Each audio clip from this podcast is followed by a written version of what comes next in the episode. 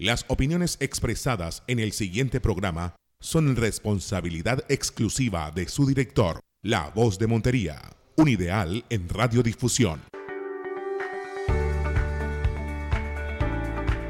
Escuche de lunes a viernes a las 5 de la tarde por La Voz de Montería, ahora más vida. Espacio de orientación para la buena salud, la sana convivencia y una mejor calidad de vida de la comunidad.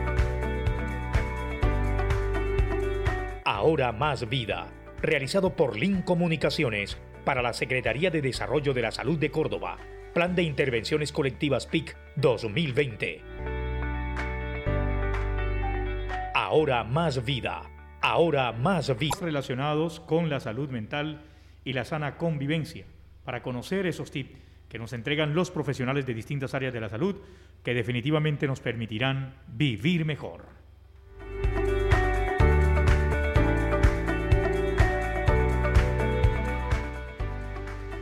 Con la frase, aquellos que piensan que no tienen tiempo para el ejercicio, tarde o temprano tendrán tiempo para la enfermedad, les damos la más cordial de las... Lucas es tu seguro contra el COVID. Te protege a ti y a tu familia.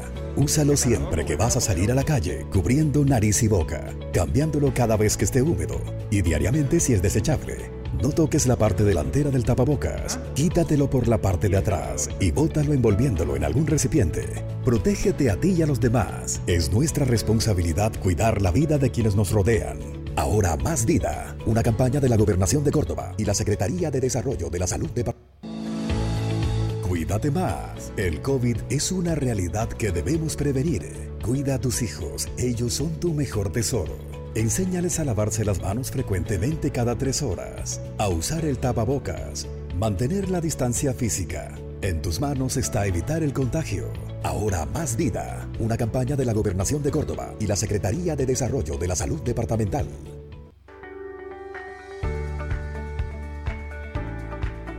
En Ahora más vida, mitos y estigmas sobre el COVID-19.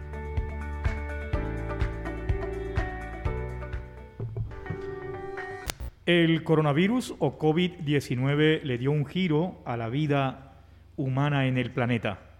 A partir de este acontecimiento ya nada será igual, ya nada será igual a partir de este acontecimiento.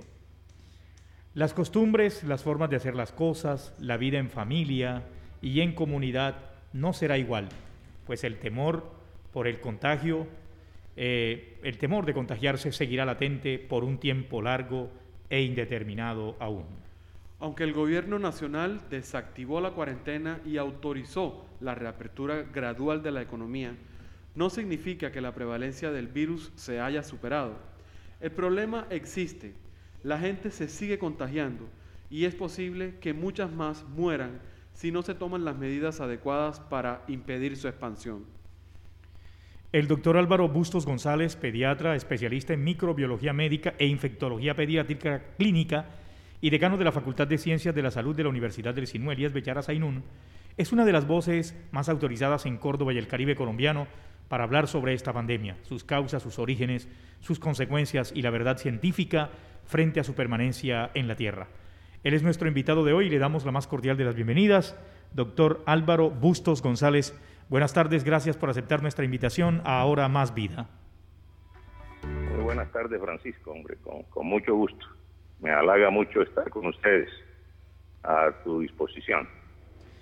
Bueno, gracias, eh, doctor Álvaro Bustos. Antes de, comenzar con usted, doctor Bustos, vamos a, dar a conocer eh, el informe de hoy de eh, el COVID, del COVID-19 en el departamento de Córdoba. Pues mire, los cordobeses se les informa que hoy se reportan 168 nuevos casos de COVID-19. En Montería 80, Ciénaga de Oro 19, Cereté 13, Planeta Rica 9, Los Córdobas 9, Moñitos 9, Montelíbano 5, Lorica 5, Sagún 4, Tierra Alta 4. Eh, también se reportan eh, seis muertes asociadas al COVID-19 en Montería 2, en Tuchín 1, en Puerto Escondido 1, en Canalete 1 y en Planeta Rica 1. Este es pues el boletín del COVID-19 que todavía pues sigue contagiando y por supuesto se siguen registrando muertes. ¿Hay razones para estar optimistas, doctor Álvaro Bustos, o todavía las cosas no están, eh, digamos, como para, para celebrar? No, Francisco, yo creo que en estos temas de enfermedades potencialmente graves, en el contexto de una pandemia, no debemos mirar las cosas ni con optimismo ni con pesimismo, debemos mirarlas objetivamente. Eh, esto quiere decir tener una actitud científica frente al problema y su evolución. Eh, de hecho, pues las circunstancias han cambiado socialmente, pero desde el punto de vista eh, virológico, infeccioso, el virus está ahí, va a seguir por un tiempo indefinido, como ustedes lo acaban de afirmar. Y ahora lo que corresponde es eh, mantener e incrementar, si es del caso, las medidas de protección, de autoprotección. Ya la ecuación cambió de lugar, los problemas están ahora en la calle, en toda la comunidad, y depende de cada uno de nosotros que haya o no rebrotes, que haya o no un control eficiente del problema. Y a eso debemos invitar ustedes los periodistas y nosotros los médicos a la comunidad. No bajar la guardia. No se trata de mirar con alegría un problema que puede ser eventualmente trágico para algunas personas y mantener una conducta precavida frente a los riesgos que son latentes. El problema no se ha resuelto. Y todavía, como ya sabemos, no existe una vacuna y por supuesto la pandemia sigue su marcha. Ahora, dentro de la evolución natural de todas estas cosas, pues hay un periodo expansivo y un periodo de contracción. Esperemos que este periodo de contracción llegue lo más pronto posible. Eso no va a depender sino de un fenómeno epidemiológico e inmunológico que consiste en la inmunidad de rebaño, que así se llama. ¿Qué, es esto de inmunidad de rebaño, doctor Bustos? Bueno, eso consiste en que a mayor número de infectados hay más posibilidades de que otras personas adquieran el virus de manera silenciosa, de manera eh, inaparente en términos clínicos y vayan desarrollando la inmunidad consecuencialmente. Vayan desarrollando anticuerpos, es decir, defensas específicas contra el virus. Esto, esto significa, eh, digamos, eh, por decirlo de alguna manera, una tregua que nos da, que nos da el virus. Bueno, no, no, es que no, no, se, no se puede hablar en términos eh, de tregua. No, quienes no debemos darnos tregua somos nosotros. El virus no da tregua. Hasta tanto, la mayor parte de la comunidad no esté inmunizada, y como les digo, eso se puede obtener de manera natural con la infección o esperamos que la vacuna esté lo más pronto posible. Había yo calculado que a finales de este año podría disponerse con alguna certeza o con alguna evidencia de una vacuna o de algunas vacunas, pero como ustedes ven, los problemas eh, geopolíticos, los celos, las ambiciones, aquí juegan muchas cosas pues no tienen un panorama muy claro. Mientras los países estén disputándose la preeminencia por, la, por el descubrimiento de la vacuna, pues seguramente que se va a demorar un poco más todo este proceso. Doctor, hablemos un poco sobre esos mitos que se han generado alrededor de la COVID-19. La gente, muchas personas creen que consumiendo eucalipto, que tomando eh, algún tipo de medicamento que, que se se transmite a través de las redes sociales y del WhatsApp, se puede lograr prevenir o de alguna manera eh, protegerse frente a la infección. ¿Esto es, es, real o esto es una mentira? No, Francisco, eso, eso es una quimera, eso no es cierto, eso no tiene ninguna base científica ni verificable.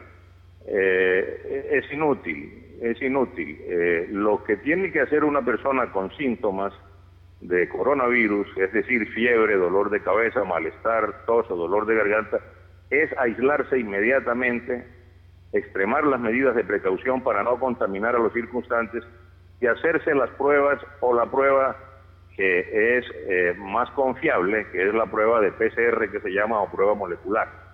Eso es lo que hay que hacer. No es necesario y es contraproducente automedicarse y confiar en, drogas que no está demostrado que modifiquen el proceso natural de la infección y mucho menos que eviten sus complicaciones.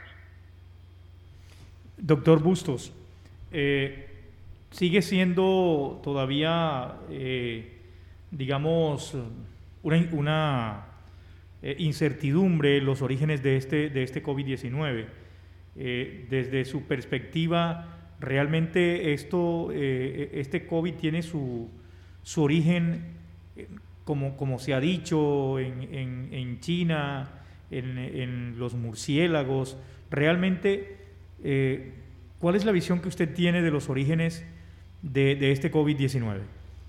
Sí, Francisco, los coronavirus existen hace mucho tiempo.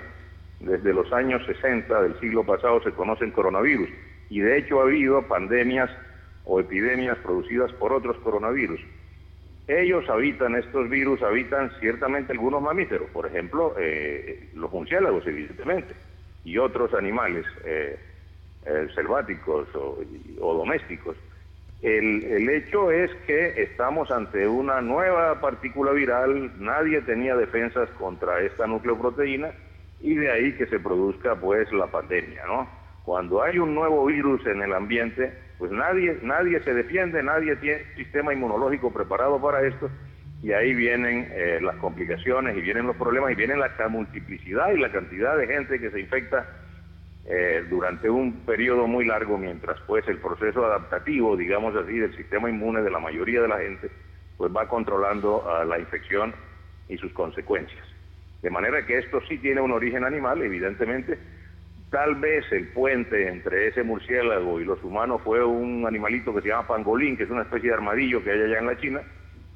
Pero bueno, eso no tiene mayor eh, importancia. Eh, para nosotros lo que cuenta es que estamos sometidos a una pandemia, que esto no se ha superado eh, cabalmente, que los riesgos se van a mantener durante un tiempo indeterminado y que ahora lo fundamental es que cada uno renueve repiense eh, el, autocuidado y, tome las medidas pertinentes. Mire, Francisco, es que la distancia es fundamental. Eso es lo principal, guardar la distancia física. El uso de la mascarilla es fundamental y el lavado frecuente de manos con agua y jabón o soluciones alcoholadas. Esas tres cosas valen lo que usted quiera. Eso no es costoso, eso depende de la conducta humana de las convicciones que tengamos frente a los riesgos y sus cuidados. Entonces, tomar distancia es muy fácil, usar mascarillas eh, o, barbijos quirúrgicos es muy fácil y lavarse las manos, por supuesto. De manera que ahí están los tres pilares sobre los cuales se funda la esperanza de controlar los riesgos eh, de esta pandemia. Lo demás pues hay que dejarlo a la biología. Vamos a ver cuándo aparece la contracción definitiva de la pandemia y ahí sí podríamos comenzar a mirar las cosas de otra manera. O, o, ojalá que aparezca, ojalá que aparezca una vacuna prontamente para que así, y que ella sea eficaz, ¿no? Porque el hecho de que existan vacunas no quiere decir que van a ser efectivas inmediatamente o que van a proteger a toda la población y hay que ver por cuánto tiempo, si desencadenan respuestas de anticuerpos específicas y cómo va a ser eso, si no hay efectos secundarios, en fin. Esa es una fase de la, del método científico que hay que cumplirlo rigurosamente. Aquí no se trata de, de llegar primero, sino hay que saber llegar como en la famosa canción de Juan Manuel Serrat, eh, conocida por todo el mundo. Doctor Bustos, eh, en esos términos no se puede dar una fecha, no se puede establecer ni siquiera una aproximación en términos de tiempo de cuándo va a ser posible esta vacuna. No, no, no, no, Francisco, no, no, no. Yo creo que dar fechas, tal vez en, periodos, en periodos, una vacuna, en el mejor de los casos, suponiendo que no hay eh, problemas eh, durante su desarrollo o fracasos, pues eso demora más o menos un año y medio o dos años. Ahora, con el avance de la ciencia y de la tecnociencia y de la tecnología y de la biología y del conocimiento de los virus, pues obviamente que lo más probable es que tengamos un producto biológico antes de lo previsto, entre otras cosas por la premura que se tiene para obtenerlo. Pero no es conveniente hacer eh, previsiones ni pronósticos eh, eh, cronográficos o cronométricos fijos. Eso eso no es conveniente, eso no es prudente. Yo creo que debemos acostumbrarnos a convivir con nuestros males, debemos acostumbrarnos a lidiarlos. Y mire usted que el problema no es costoso realmente. Todo el énfasis inicial se puso en las unidades de cuidado intensivo y ahora vemos que las unidades de cuidado intensivo están funcionando y cumplen una gran labor y una gran función, pero ya no son el problema. Ahora el virus está en todas partes y el cuidado personal es lo fundamental. Ahora cada uno tiene que cuidarse de manera intensiva y ese es el verdadero camino, Esa es, ese es el, el objetivo para, en términos de salud pública, que se debe cumplir, que se debe seguir al pie de la letra. Esa es la recomendación general y yo estoy de acuerdo con eso. Doctor, hay otro mito que dice que los niños no se enferman de coronavirus. ¿Esto es real? No, señor, los niños sí se enferman. Lo que pasa es que ellos expresan de manera muy restringida los receptores del virus. El virus cuando entra al organismo necesita una célula, una molécula que lo reciba, que lo acoja, que le dé los buenos días o las buenas tardes o las buenas noches. Ese receptor en los niños se expresa muy poco, no tanto como en el adulto. Y de todas maneras, probablemente por eso, la infección en los niños tiende a ser eh, menos significativa. A, la mitad de los niños les da un poco de fiebre, a, a una tercera parte les da un poco de tos, pero en general los niños no se complican, en general, no quiere decir que no pueda suceder esto. Entonces, sí son los niños susceptibles de la enfermedad, claro que sí, por supuesto que son susceptibles a la infección y por supuesto que son agentes epidemiológicos capaces de diseminar la infección, no tanto como los adultos, porque les repito, en ellos hay menos cantidad de virus en el organismo. Eh, doctor Bustos, bueno, para los que están llegando ahora a nuestra audiencia, estamos en el programa Ahora Más Vida y estamos dialogando con el doctor Álvaro Bustos González, pediatra, especialista en microbiología médica e infectología pediátrica clínica y decano de la Facultad de Ciencias de la Salud de la Universidad del Sinú, Elías Bechara Zainún, hablando precisamente sobre los mitos y las realidades de este coronavirus, de este COVID-19.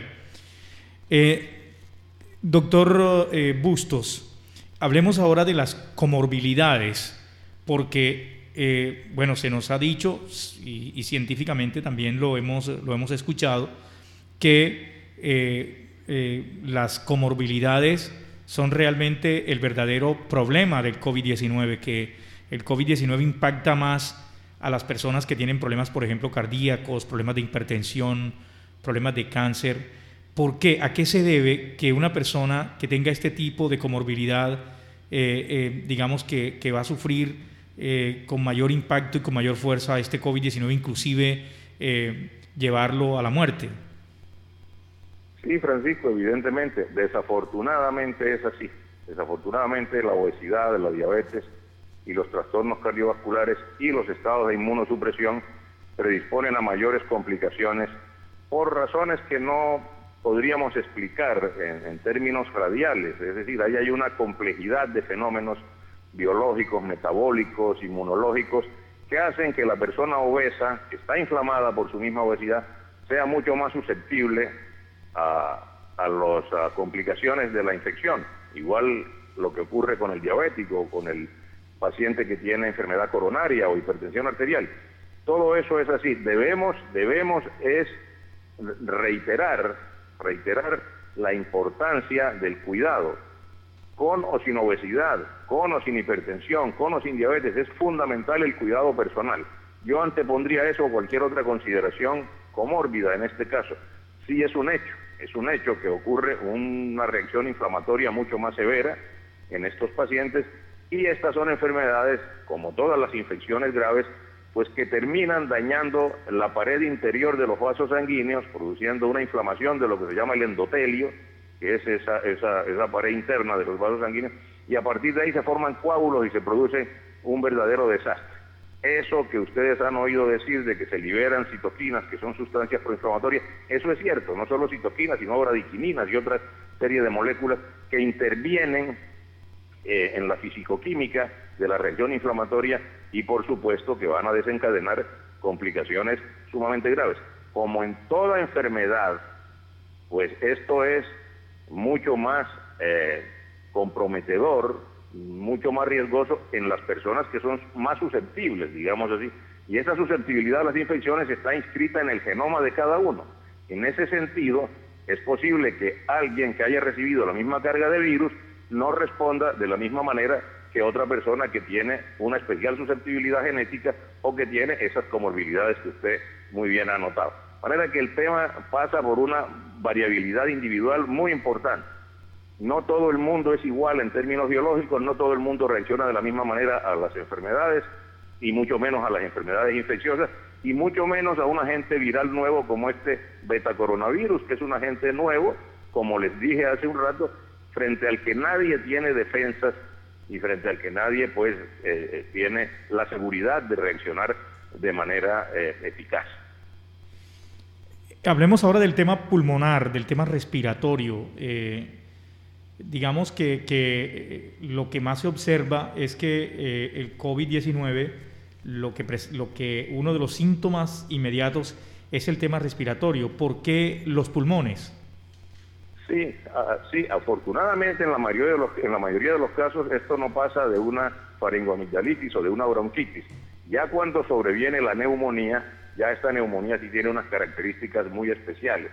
¿Por qué? Porque produce fibrosis de los pulmones, invade los pulmones y el virus desencadena la reacción inflamatoria que a su vez va a, producir ahí la formación de coágulos en el pulmón, en fin, es un problema muy complejo, muy complejo. Sí, es una enfermedad fundamentalmente respiratoria, pero mire usted qué curiosidad, en los niños la diarrea es una manifestación mm, frecuente de la infección por coronavirus. ¿Por qué? Porque los receptores del virus el niño los expresa más en el intestino que en los pulmones. Mire usted la variabilidad que existe entre, los, las distintas edades y obviamente entre los seres humanos. Muy bien, doctor. Eh, bueno, ya son las 5.24 minutos de la tarde. Estamos con el doctor Álvaro Bustos González y quisiéramos preguntarle eh, precisamente sobre el tema de las aglomeraciones, porque también sabemos que en sectores populares de Montería, como por ejemplo en los barrios La Gloria, en los barrios, eh, ¿cómo se llaman los otros edificios que están hacia el sur de Montería? Los recuerdos. La Gloria, los recuerdos, esos barrios que se han construido que son edificios que en algún momento alguien dijo que eso era una tugurización vertical. ¿Qué tan grave puede ser, eh, digamos, esta situación en estas torres? Porque a la gente se le pide, bueno, no aglomerarse, pero resulta que encontramos allí en esas torres, en esos edificios, realmente hay, hay hacinamiento, doctor Bustos, eso no se puede negar. Sí, bueno, yo no, no, no tengo muy clara la arquitectura de estas torres, pero a ver, Francisco, se trata de estar distantes al menos dos metros. Yo creo que eso eh, es, posible. Ahora bien, si no hay ninguna persona eh, contagiada o con síntomas, pues pueden convivir con sus máscaras cuidando la distancia, naturalmente. Lo que sí hay que evitar son las aglomeraciones, las fiestas, los, los condumios, ese tipo de cosas hay que evitarlas porque este es un virus altamente transmisible que en los espacios cerrados sin ventilación parecería quedarse en suspensión un tiempo mayor del habitual. Entonces, pues a sabiendas de todas estas cosas, debemos evitar, por supuesto, eh, las reuniones numerosas, las reuniones multitudinarias, y ni hablar de las manifestaciones, pues eso sí, sí, sí, son, y, y, mucho menos en espacios cerrados. Eso sí no es, no es conveniente. Todo eso es contraproducente. Otro mito que, se, que, se, que es muy popular entre las personas, o pues no sé si será en realidad un mito, le pregunto, eh, es la necesidad de lavar todos los elementos que llegan a la casa del mercado, las botellas, las bolsas, la, todo lo que llega del mercado, lavarlo con agua y jabón. ¿En realidad esto ayuda a evitar el contagio? Bueno, en cierta medida, en cierta medida sí. Es decir, eh, yo lo que diría es que esto no se puede tomar obsesivamente. Hacer una limpieza eh, de, bolsas, de, de, de, cajas, eso no, no cuesta ningún trabajo.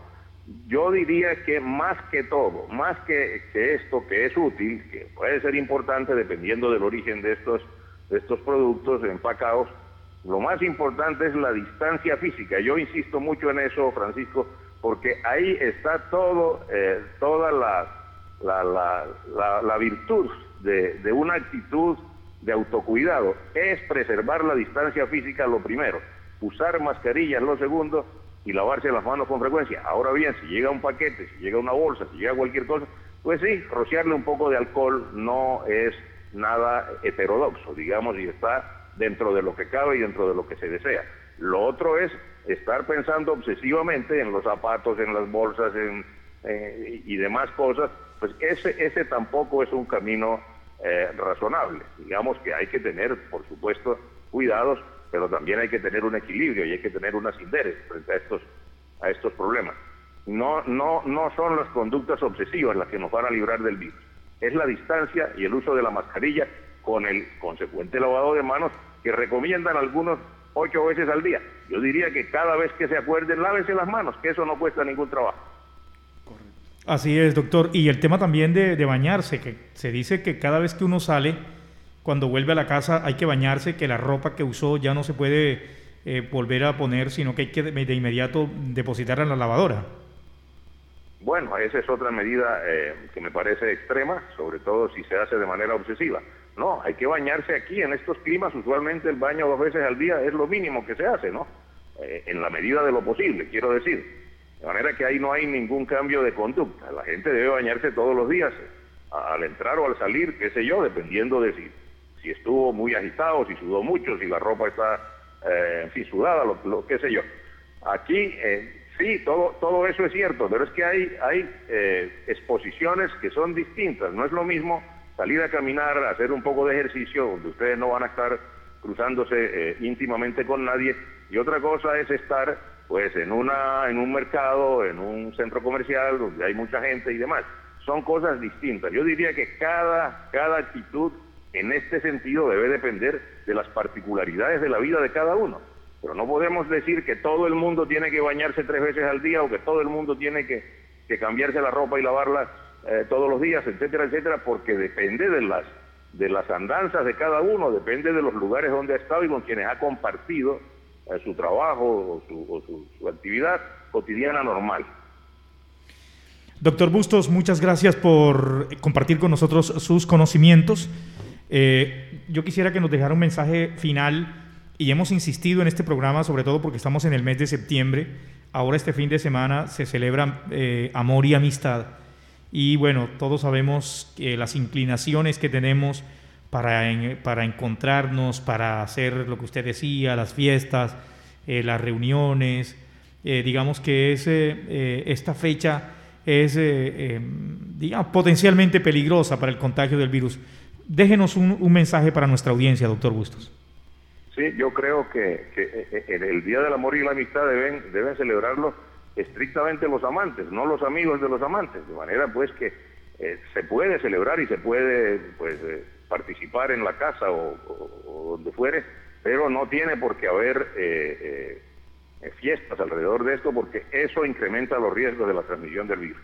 Hay que recordar que hay gente que no expresa los síntomas que puede ser portador asintomático y entonces ahí puede ocurrir eh, una transmisión innecesaria. Que se celebre el Día del Amor y la Amistad con la mayor discreción, con la mayor prudencia, cosa que es perfectamente válida y probablemente mucho más inolvidable, digamos así. Doctor Bustos,